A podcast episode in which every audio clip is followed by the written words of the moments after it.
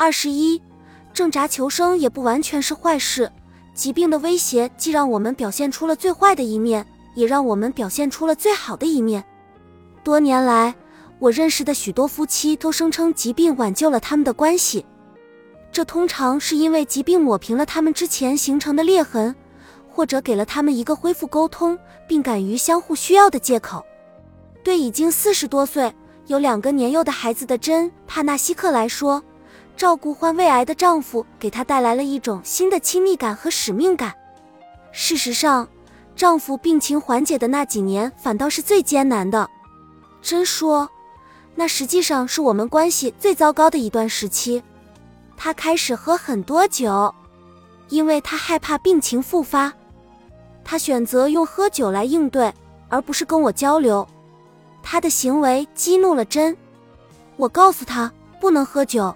你是摆脱癌症了，但是你不能乱来。对不起，我知道他很受伤，很痛苦，但我心里一直在想，你应该彻底恢复健康，这才是你应该尝试去做的，不对吗？三年半后，丈夫的癌症又复发了，他们非常沮丧。不过，这种鲁莽行为几乎立即停止了。从某种角度上来说，在应对疾病的时候，我们的生活反倒更容易些。因为我们感觉是在一起努力，这里也有一些需要注意的地方。患病以后，生活中的起起落落会来回折腾你与身边的人。挣扎求生的过程就像戏剧一样，有其独特的吸引力，会让人有一种奇怪的渴望，或者说让人心里有一种预期。如果疾病的威胁消失了，你反而会不知所措或者紧张焦虑。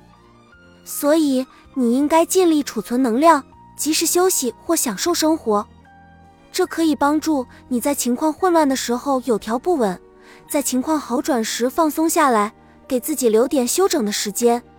写给照顾者，作为一名照顾者，感觉自己像是在做一项吃力不讨好的工作。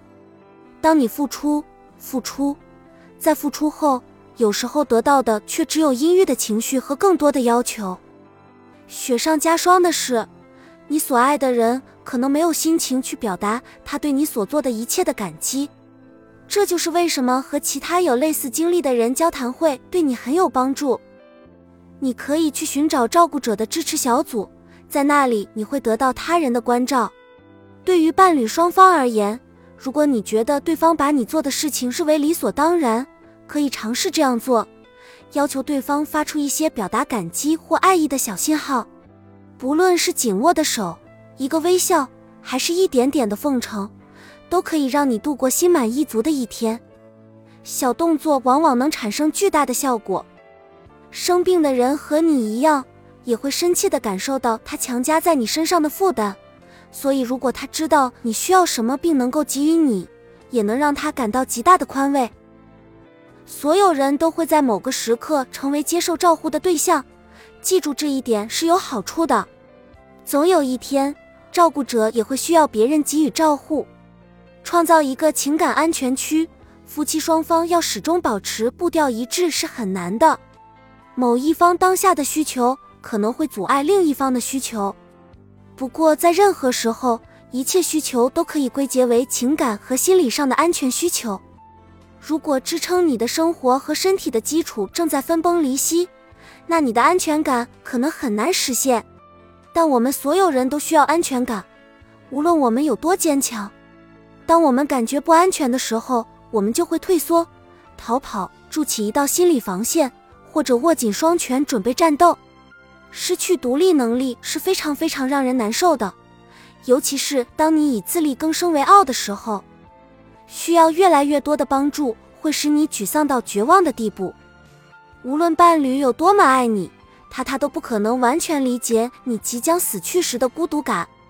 确实，无论是患者还是照顾者，都有各自的困难，不可能完全理解对方。要试着给予对方应有的尊重。目标是要让自己感觉到被关注，而且觉得现在这样就挺好。这种心态是由你和伴侣共同创造和维系的，所以我们对患者和照顾者的建议都是做最基本的事情，倾听对方却不做评价。卸下你的防御盔甲，把情绪发泄出来。别管什么最终诊断，把注意力集中在你们两人共同负责创造的情感连结之上。留意那些让你感动的事。有一个患者告诉我，在传统意义上的人际交往中，他从来没有感受过真正的舒适。你可以从他与诊所里的人，包括候诊室的病友以及前台工作人员的相处方式上看出这一点。不过，他在生活中并不像别人想象的那么糟糕。对他来说，与世界的联系是通过他的相机完成的。他喜欢晚上在城市里散步，随手拍一些街景。当保持一定的距离时，他会对人与人、物与物之间的关系生出惊人的洞察力。他的照片展现了他对别人的爱，这是其他方式都无法做到的。无论你如何与世界建立联系，都要留意那些让你感动的事物，去所有他们可能出现的地方，寻找那些维系你生命活力的事物。本集已经播放完毕，感谢您的收听，喜欢请点赞关注主播，主页有更多精彩内容。